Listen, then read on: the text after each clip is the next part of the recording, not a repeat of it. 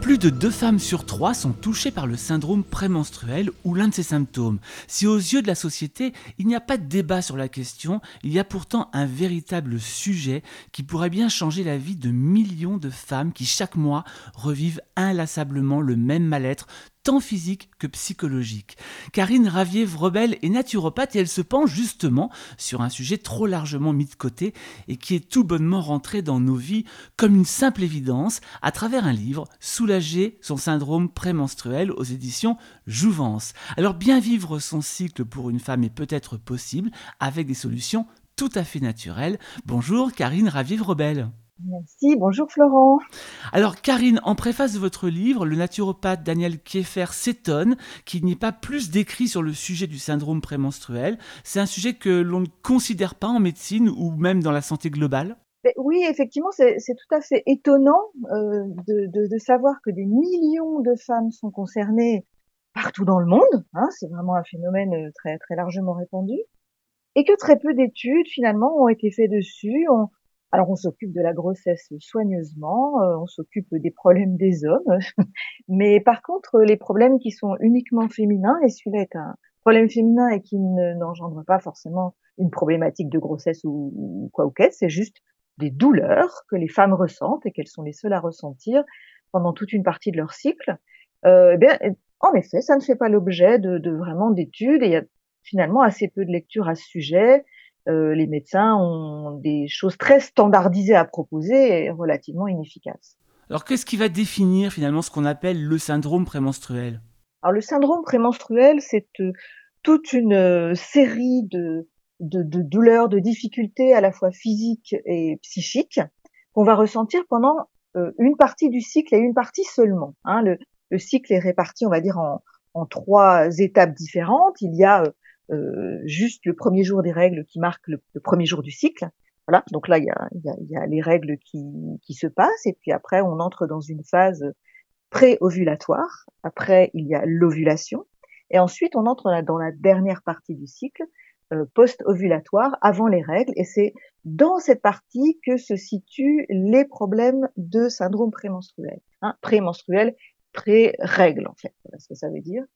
Et hum, c'est vraiment axé sur cette partie. C'est-à-dire que si on ressent des, douleurs de, de, de, différents types à, à d'autres moments dans le cycle, on ne peut pas du coup l'imputer au syndrome prémenstruel, il faut aller chercher d'autres raisons. Alors que euh, vraiment tout ce qui se situe dans cette partie du cycle va euh, constituer le syndrome prémenstruel.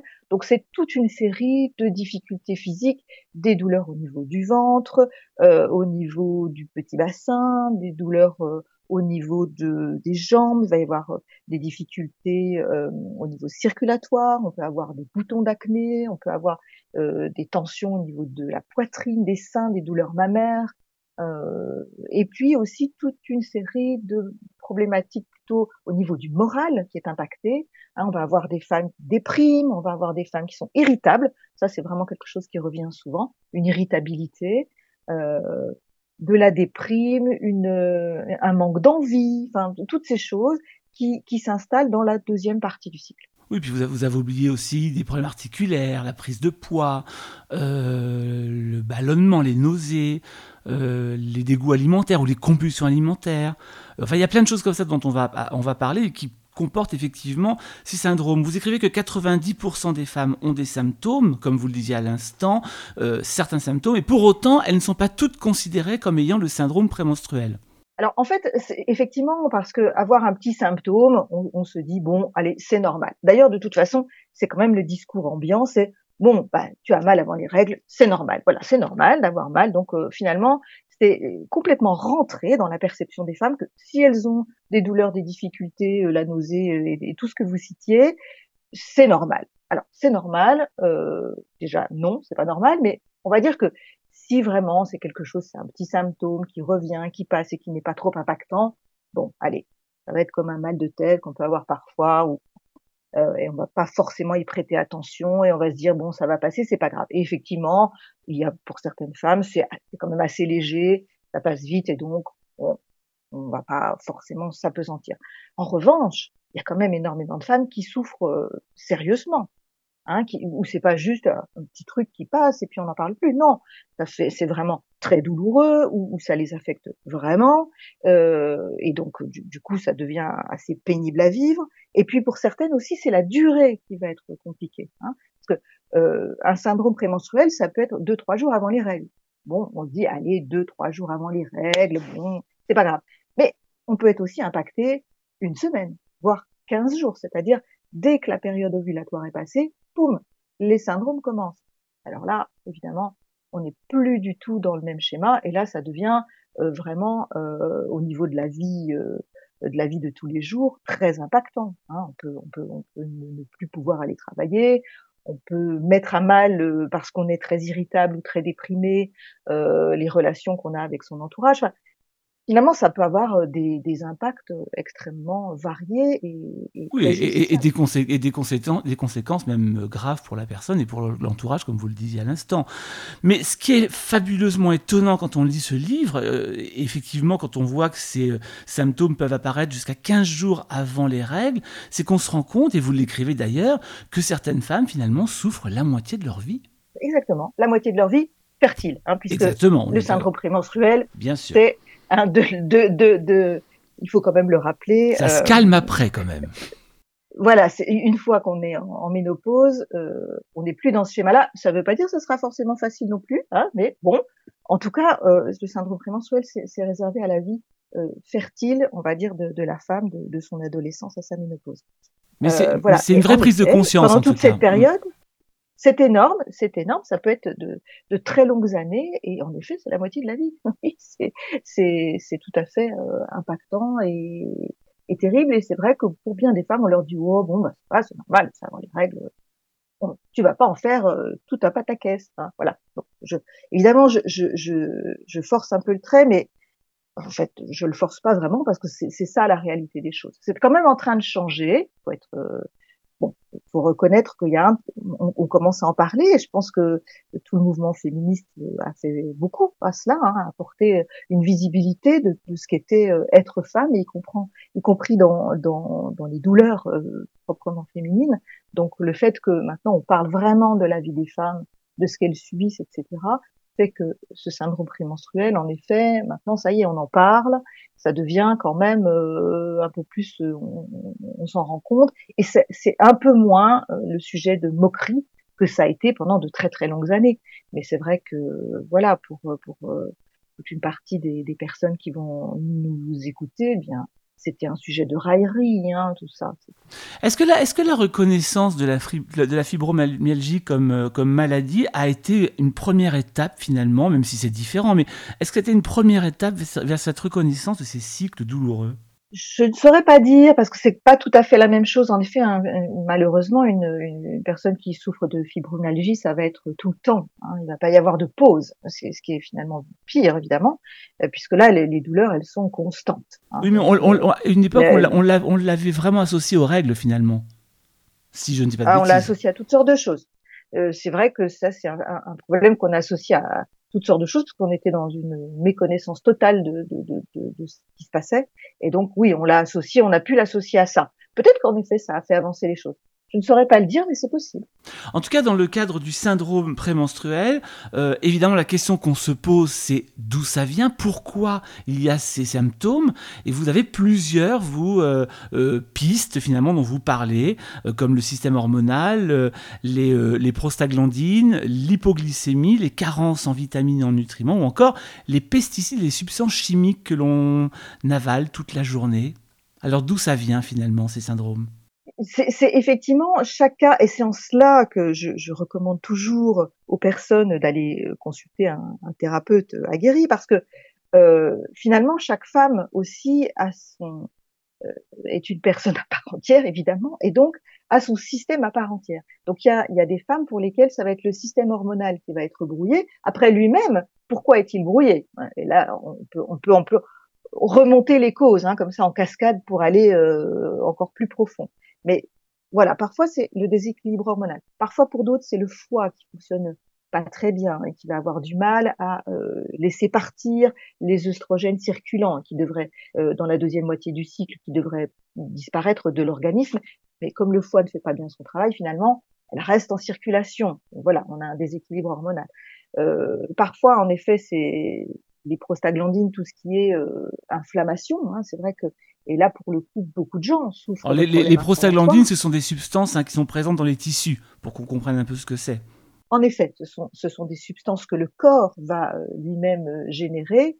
Euh, il va les générer, alors là, pour le coup, parce que une alimentation déséquilibrée, parce que une source d'inflammation, voilà, qui peut s'étendre dans l'organisme. Donc, tout le système inflammatoire, ça, c'est sûr que c'est une chose très importante et, assez complexe, mais il y a cette histoire d'inflammation qui s'installe plus ou moins et qui va être relancée, qui va être réactivée, et notamment à cette période. Hein. Et d'où là, euh, on a euh, des effets euh, très positifs de l'alimentation là-dessus. Donc on sait qu'il y a quand même pas mal d'outils hein, à, notre vraiment à notre disposition pour pour régler ça. Mais c'est en effet un point important, l'histoire de l'inflammation. Voilà. Des, outils dont on va parler, mais effectivement, il y a aussi ces pesticides dont on parle beaucoup, euh, et puis toutes ces substances chimiques euh, que l'on respire, que l'on ingère.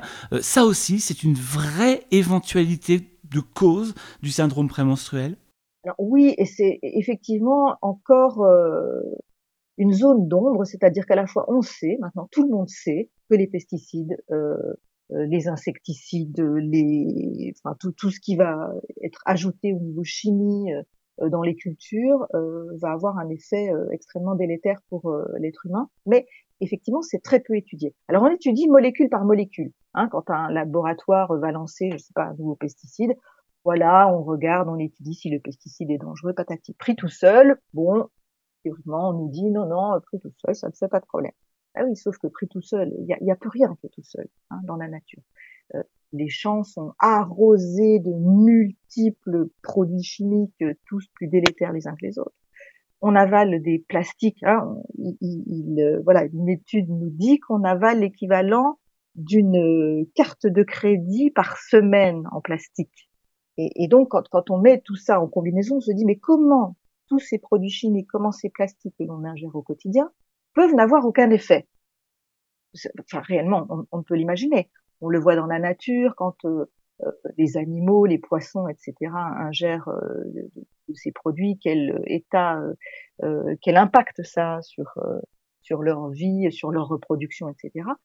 Comment nous, êtres humains qui sommes en bout de chaîne, ne, ne serions-nous pas impactés par tout ça? Donc, Oui, vraisemblablement, l'impact est, est, important, et notamment il, peut tout à fait dérégler euh, le système hormonal. Hein, donc ça, ça, ça, fait, ça fait partie des choses qui sont avérées. Mais l'étude de tout ce qu'on avale, finalement, n'a jamais été faite réellement. Donc euh, on sait que ça a un impact, mais on ne le mesure pas encore très bien. Est-ce qu'on peut dire que, de manière générale, tout ce qui est inflammatoire est un vecteur pour installer un syndrome prémenstruel? Alors, c'est certain que tout ce qui est inflammatoire va euh, impacter le syndrome prémenstruel va impacter malheureusement euh, tout autre, plein d'autres choses, plein d'autres systèmes, hein, le système euh, euh articulaire, etc. Donc euh, c'est sûr que l'inflammation va générer. On parlait aussi beaucoup de l'inflammation en lien avec la dépression. Hein, donc ça aussi c'est un point important. Hein, on sait très bien maintenant que, l'inflammation a un lien, voilà, a un impact sur l'état dépressif qui qui est, très prononcé. Donc l'inflammation va avoir va générer euh, des problématiques différentes. Et c'est certain que sur le syndrome prémenstruel, ça va euh, soit créer, soit aggraver ce qui est déjà présent. Et puis vous rappelez que le cycle féminin porte aussi une lourde charge culturelle, alors tant dans le monde de l'entreprise que par exemple celui des religions. Il porte des symboles négatifs depuis la nuit des temps. Le syndrome prémenstruel, est-ce qu'il pourrait trouver sa source dans le rapport psychologique que les femmes ont avec la société patriarcale particulièrement? Est-ce qu'il pourrait y avoir un, rejet inconscient de ce cycle naturel? Alors moi, c'est un peu ma théorie, mais c'est vrai que rien ne me permet de l'étayer, si ce n'est une, une espèce de conviction profonde, hein, c'est que effectivement euh, les règles c'est un vrai tabou. Hein, on le voit euh, euh dans, dans maintes religions, euh, avoir ces règles c'est interdiction d'aller euh, à l'église, au temple, de, de communier. Bref, il y a un certain nombre de, de tabous là-dessus. on est écarté de la vie sociale quand on a ces règles. Hein. Oui, puis il y a cette, il y a cette notion d'impur qui est terrible. Voilà, c'est tout à fait impur. Et donc, évidemment, ça fait peser une charge psychologique euh, sur un, un, phénomène absolument naturel et, absolument nécessaire pour que euh, l'être humain puisse euh, créer d'autres êtres humains. C'est-à-dire que toute notre procréation se maintient grâce au système des règles, au fait que l'utérus euh, va développer tout, tout, son système sanguin pour accueillir un bébé, et puis quand il n'y a pas de, de nidation, d'accueil du bébé, hop, ça part très naturellement pour se reconstituer la, fois suivante. Donc c'est un système absolument magnifique pour créer, pour permettre de créer un être humain. Et sur ce, système absolument magnifique et, merveilleusement conçu par la nature, on met un tabou en disant euh, c'est infâme, c'est impur euh, d'avoir ces règles. Waouh. Donc comment effectivement quand on est une femme se sortir euh, de, de, de cette double contradiction à la fois c'est ce qui va permettre de faire des enfants. Et évidemment heureusement on, ne fait pas des enfants à chaque cycle.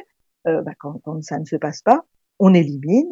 C'est tout à fait naturel. Ça permet aussi d'éliminer des toxines. Ça permet euh, en fait euh, plutôt d'équilibrer le corps. Et c'est un très bon système aussi de nettoyage pour le corps féminin. Donc finalement, ce sang qui pourrait être tout à fait beau et accueilli comme une belle ressource, hein, euh, on peut ensemencer des plantes avec le sang menstruel, ça leur fait beaucoup de bien, ça les fertilise bien mieux que du produit chimique.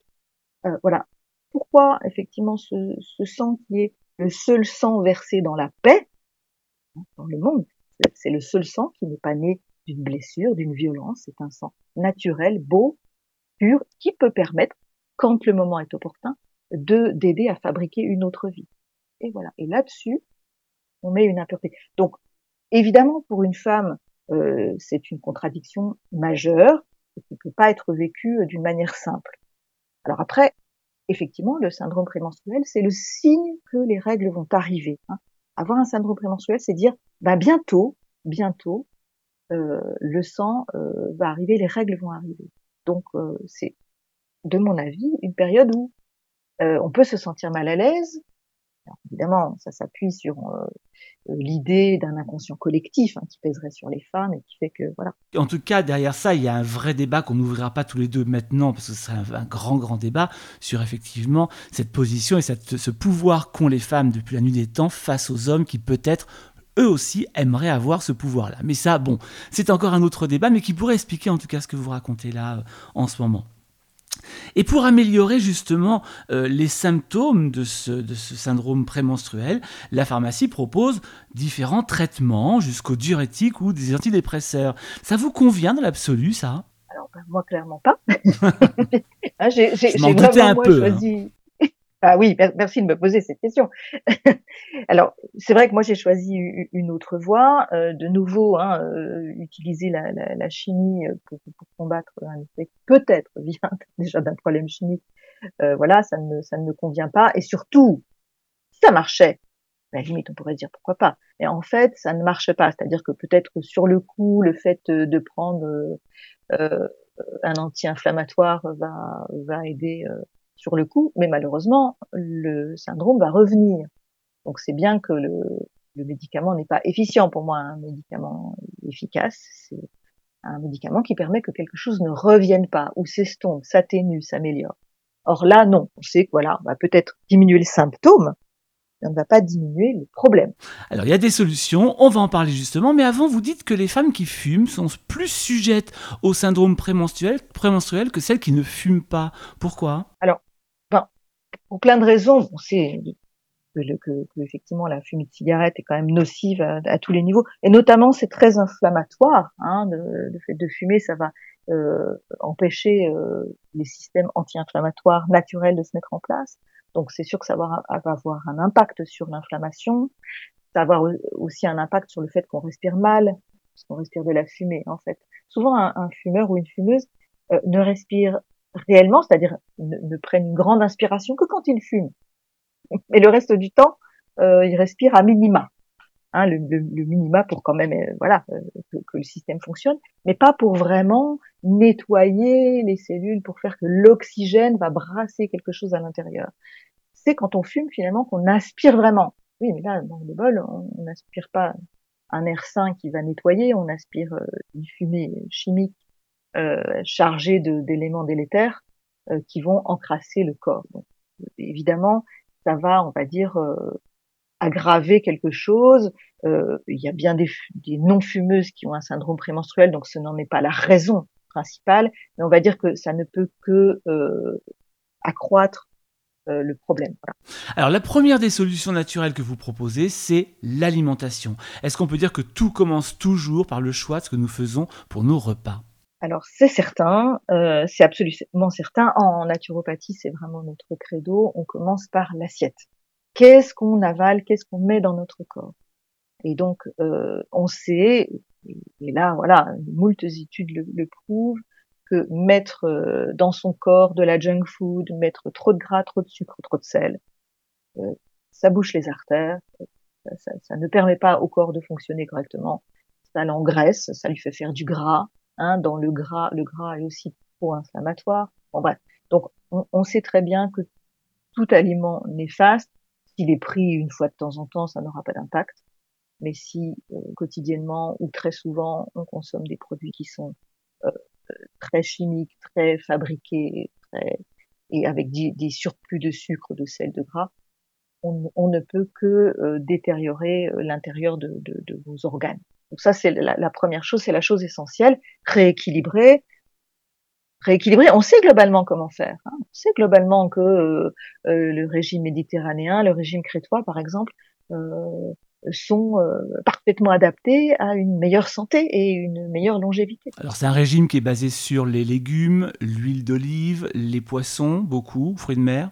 Oui, tout ça, tout, tout ce qui est acide gras essentiel type oméga 3, donc en effet contenu dans les, les poissons, les fruits de mer, euh, tous les antioxydants qui sont contenus dans les légumes et les fruits, qui vont être très importants parce que on va avoir un apport de vitamines, de minéraux, mais aussi de ces antioxydants qui vont permettre de lutter euh, contre euh, les effets délétères dans, dans, le corps, de la vie, hein, puisque quand même être vivant, c'est c'est quand même se frotter à des effets délétères. Donc bon.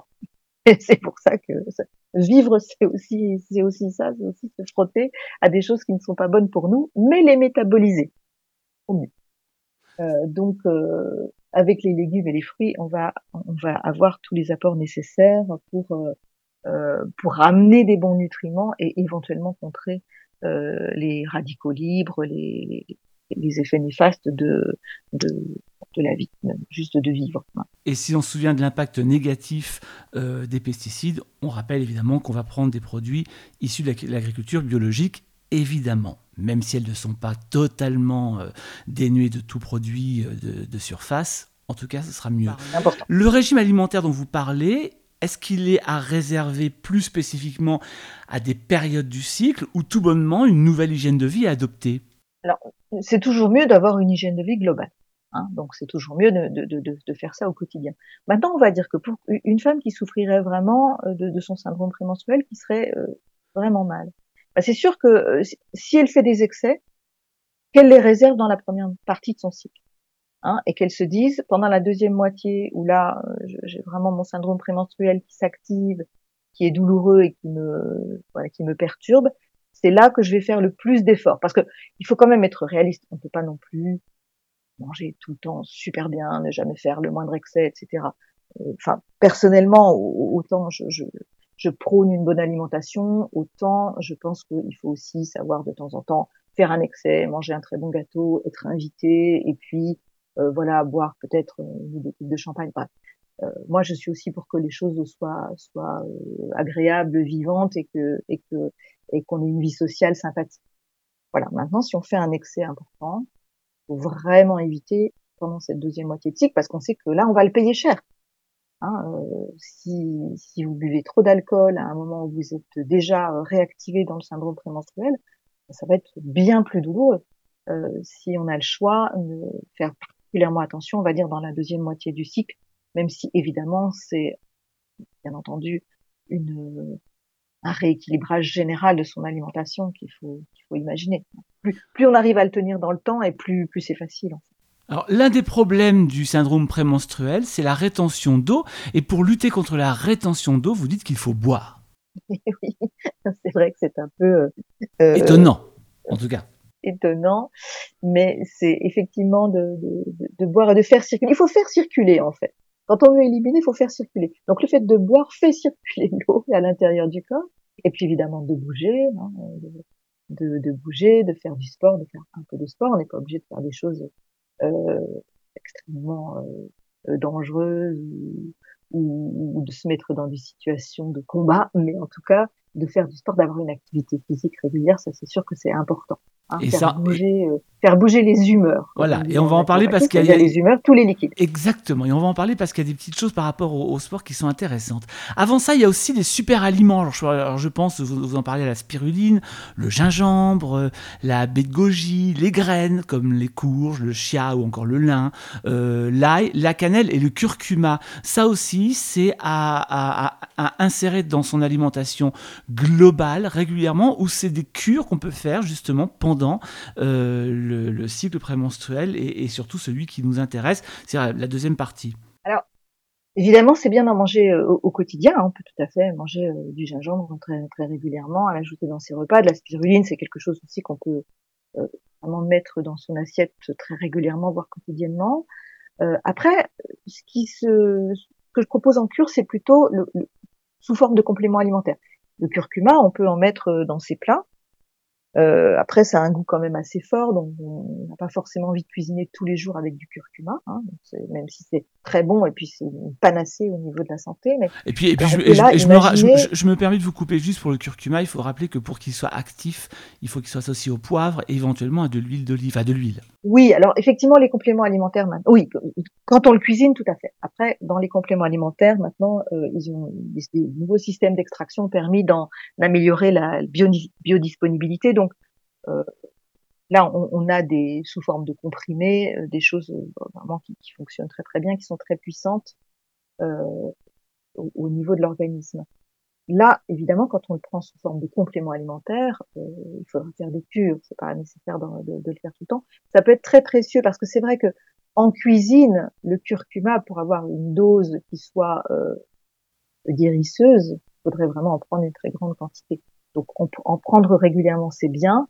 Après, si on veut vraiment un anti, un, niveau anti-inflammatoire puissant, il va falloir passer euh, plutôt au comprimé et donc euh, à des cures à ce moment-là quelques cures dans l'année. Voilà. Euh, mais euh, évidemment dans l'assiette, euh, c'est déjà formidable. Alors au-delà des principes alimentaires dont on a parlé, c'est les poissons gras, les légumes à volonté, les céréales complètes, les huiles vierges, vous conseillez, vous conseillez les bienfaits de l'huile d'onagre ou encore de bourrache, principalement d'ailleurs pour les femmes après 40 ans. Pourquoi? Alors là, c'est effectivement par rapport à un, une enzyme que l'on sécrète moins à partir d'un certain âge. Hein. Et donc, euh, le fait de prendre l'huile de nagre ou l'huile de bourrage va permettre effectivement de d'activer cette enzyme et de, de, de, faire que le système fonctionne mieux. Voilà. Donc, c'est on, peut en prendre euh, dans cet âge-là, hein, bien sûr. Ça contient des oméga 6, hein, l'huile de bourrage et, et l'huile de nagre. Euh, donc, euh, donc, mais en effet, on a remarqué que cette enzyme, elle diminuait, on va dire, avec l'âge. Donc euh, peut-être que ce sera encore plus profitable à des femmes euh, autour de la quarantaine, à partir de la quarantaine. Pour, pour vous, Karine, le, régime végétarien serait l'idéal pour lutter contre le syndrome prémenstruel? Alors en fait, il y a une étude qui prouve effectivement euh, que euh, des femmes qui ont pris ce régime euh, ont vu leur, leur syndrome prémenstruel vraiment diminuer, hein, vraiment s'améliorer. Donc, euh, en effet, ça peut être tout à fait intéressant de, de, prendre un régime végétarien. Après, dire devenez végétarienne, c'est pas forcément mon credo, hein, c'est pas forcément ce que je préconise. Alors, évidemment, si des femmes sont, sont tentées pour des raisons éthiques de devenir végétariennes, je ne peux que les encourager à le faire. Mais on va dire c'est pas c'est pas ce que je prône forcément pour tout le monde. En revanche, se dire que peut-être dans cette partie du cycle où on se sent pas bien, bah, là, ça peut valoir le coup de, d'être dans le végétarisme.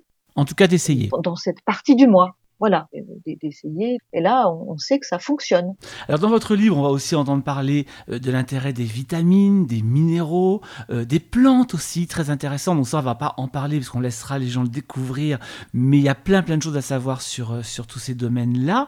Le microbiote peut aussi être un terrain à travailler pour, pour justement se préserver des symptômes de, du syndrome prémenstruel. Alors le microbiote, c'est vraiment... je pense aux probiotiques, hein, pour tout vous dire Oui, oui, oui, tout à fait. Mais le microbiote, c'est quelque chose qui, commence vraiment à être connu. Euh, les naturopathes en parlent depuis très longtemps, hein, du microbiote, de l'équilibre intestinal. C'est vraiment euh, une chose dont, on parlait il y a déjà très longtemps quand moi j'ai fait mes études en naturopathie. Euh, il y a 20 ans, c'était déjà vraiment prégnant. Dans le grand public, ça devient, on, va dire, c'est depuis 5-6 ans qu'on commence à en parler largement. En tout cas, de multiples études se, développent et là nous prouvent que le microbiote est au centre de tout, vraiment de tout au niveau de notre euh, physiologie globale. Donc on a fait des liens avec euh, la dépression, on a fait des liens avec l'obésité, on a fait des liens avec euh, les problèmes articulaires, etc.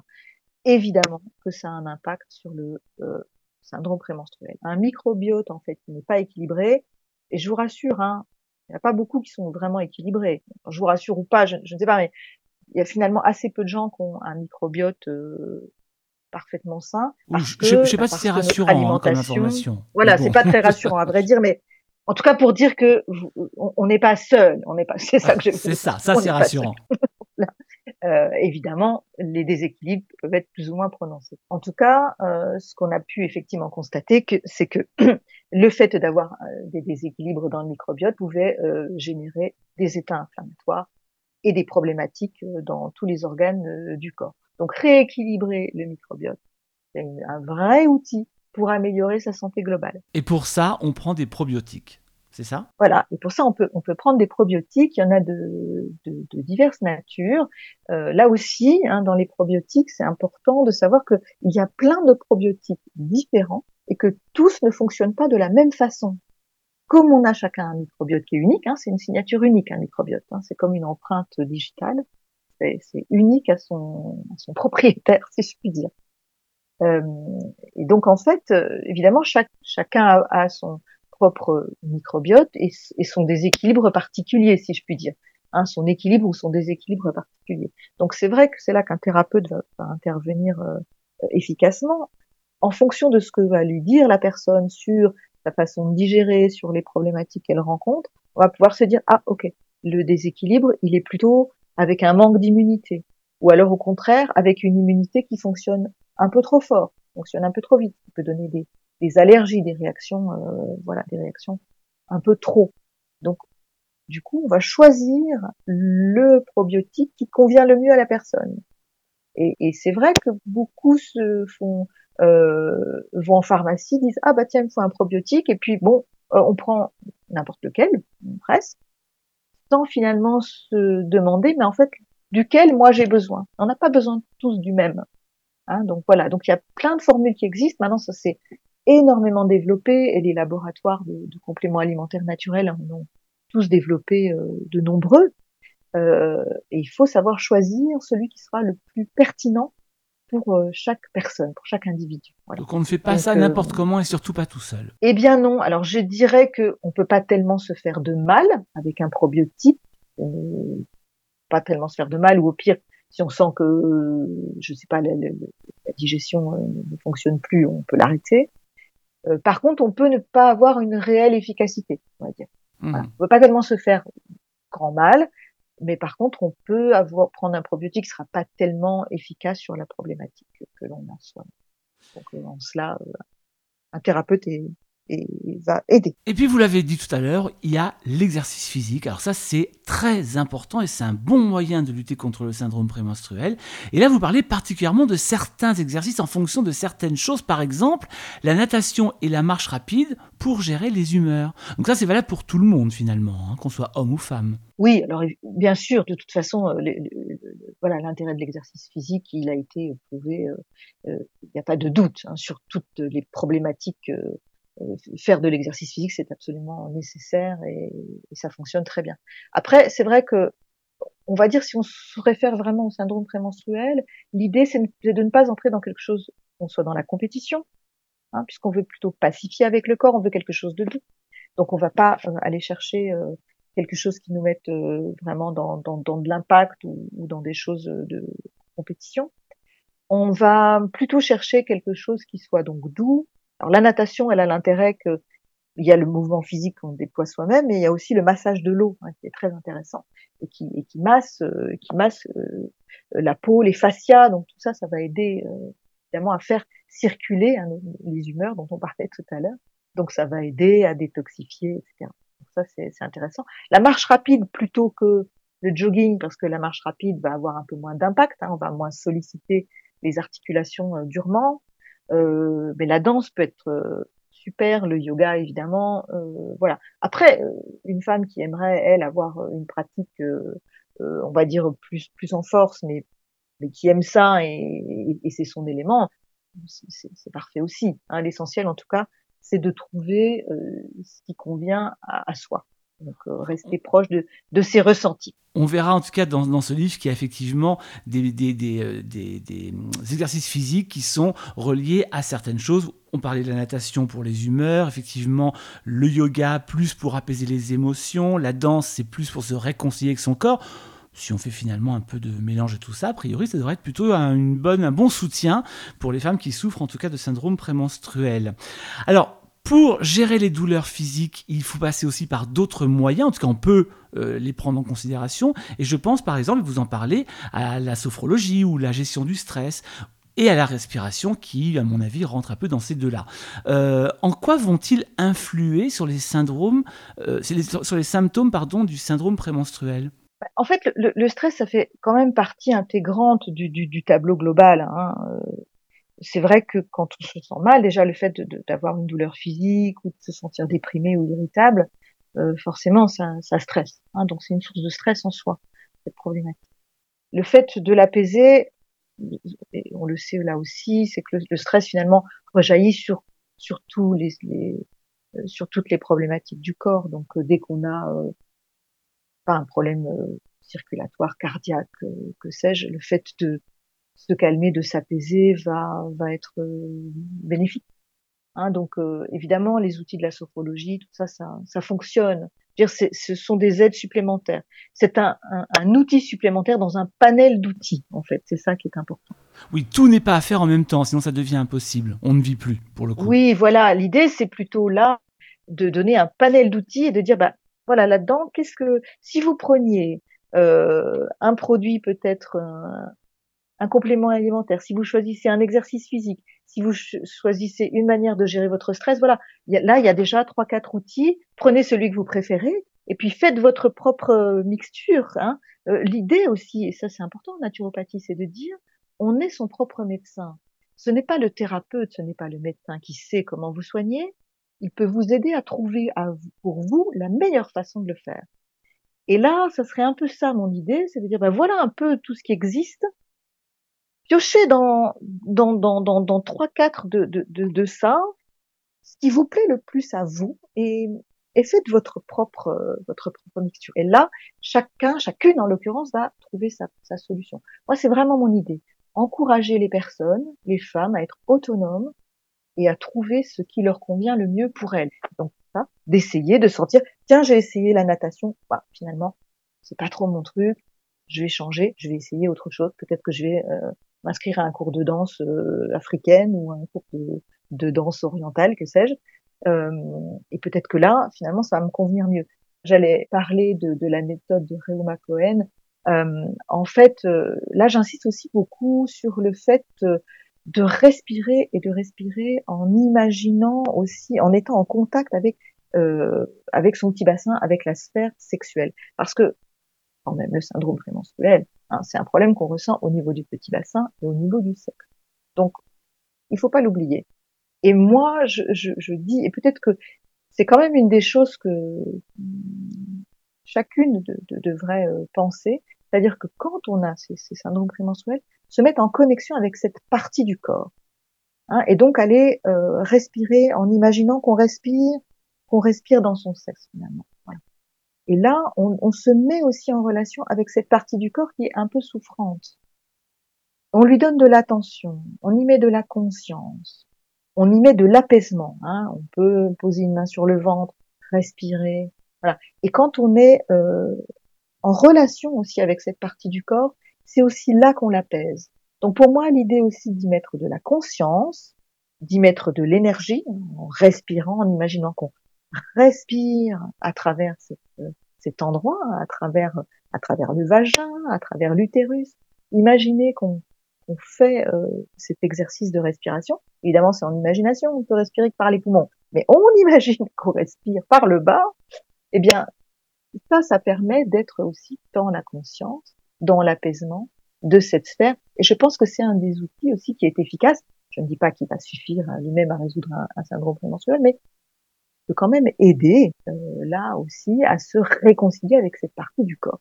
La doctoresse Reuma Cohen qui a donc créé cette technique dans les années 70 et vous en, vous en parlez avec des exercices d'ailleurs justement à pratiquer. Et puis il y a des petits conseils que vous donnez, des conseils bien-être qui sont tous simples à faire. Là pour le coup, euh, toutes les femmes peuvent le faire même tous les jours. Je pense par exemple à la douche froide sur les jambes ou la douche chaude sur les seins. Je pense à la bouillotte sur le ventre ou encore les bains de siège froids. Ça aussi c'est des petites choses qui peuvent améliorer ce quotidien douloureux?